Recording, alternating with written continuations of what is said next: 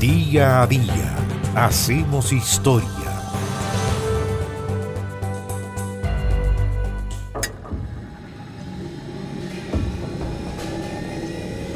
El 19 de diciembre del año 1915 murió Alois Alzheimer, el médico alemán que describió la enfermedad que lleva su nombre el año 1906. Alois Alzheimer había nacido el año 1864 en una pequeña localidad de Alemania, próxima a Würzburg, en Baviera. Empezó los estudios de medicina en Berlín por expreso deseo de su papá, un notario de profesión. Pero cuando terminó el primer año, regresó a Würzburg y se incorporó a la universidad de esa localidad para seguir allí sus estudios. Destacaba particularmente en la facultad como un virtuoso dibujante y ya titulado el año 1888 empezó a trabajar como asistente en el Sanatorio Municipal para Dementes de Frankfurt, una institución prestigiosa en investigación. Fue allí donde conoció a Franz Niesel, un patólogo con el que estableció una profunda relación y de quien Alzheimer aprendió procedimientos histológicos novedosos para el estudio de los trastornos nerviosos. Juntos establecieron las características básicas de la anatomía normal y patológica de la corteza cerebral.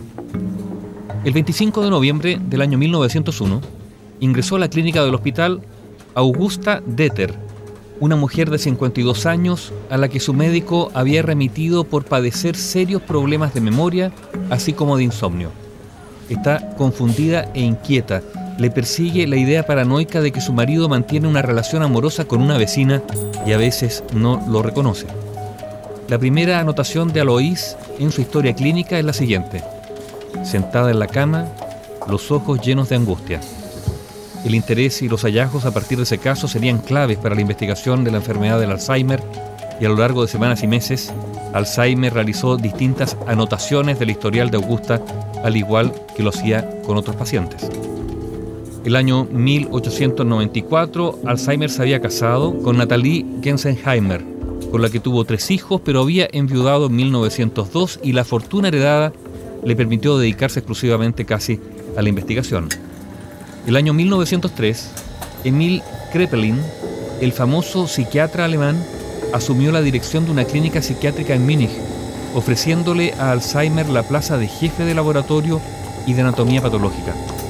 Allí, Alois Alzheimer llevó a cabo investigaciones sobre una amplia gama de temas, incluyendo las demencias de origen arteriosclerótico y degenerativo y también las psicosis.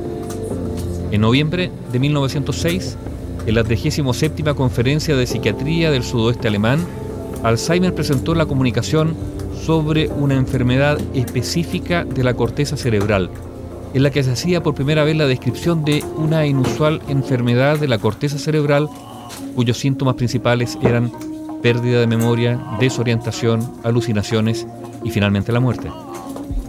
Era la enfermedad que se había diagnosticado justamente a Augusta Deter. Cuando Augusta falleció por una infección a causa de las escaras debido a la inmovilidad e infección pulmonar, Alzheimer había pedido que le enviaran su cerebro y también todo el expediente para reconstruir la evolución de la enfermedad.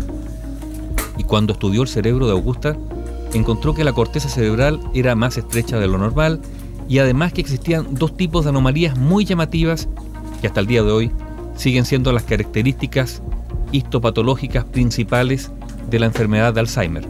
Y estas son en primer lugar placas acúmulos extraneurales constituidos por un material anómalo que hoy día se sabe que son de naturaleza proteica y que pueden contener terminaciones de neuronas degeneradas. En segundo lugar, eran ovillos neurofibriales, acumulaciones de material aparentemente fibroso en el interior de las propias neuronas.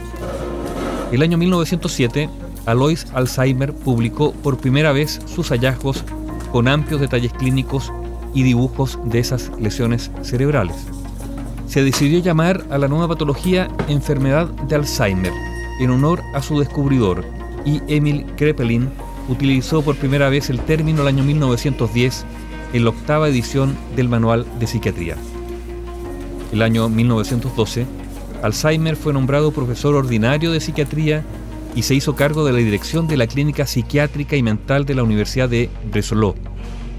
El 19 de diciembre del año 1915, a los 51 años de edad, Alois Alzheimer, el descubridor de la enfermedad que lleva su nombre, murió a causa de una endocarditis. Bio, Bio la radio con memoria.